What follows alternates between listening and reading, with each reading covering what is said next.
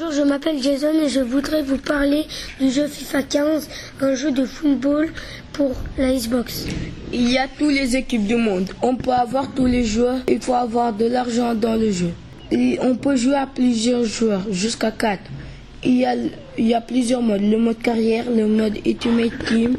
Et c'est un jeu divertissant et réel. Il y a plusieurs touches. Y pour faire des passes en profondeur. A pour faire des passes. B pour tirer. Et X pour faire des centres. On peut jouer en ligne et créer sa propre équipe. Et on peut jouer contre d'autres gens. Et quand on gagne, on peut aller en finale. On peut aller en Ligue 1, Ligue 2 et en Ligue nationale.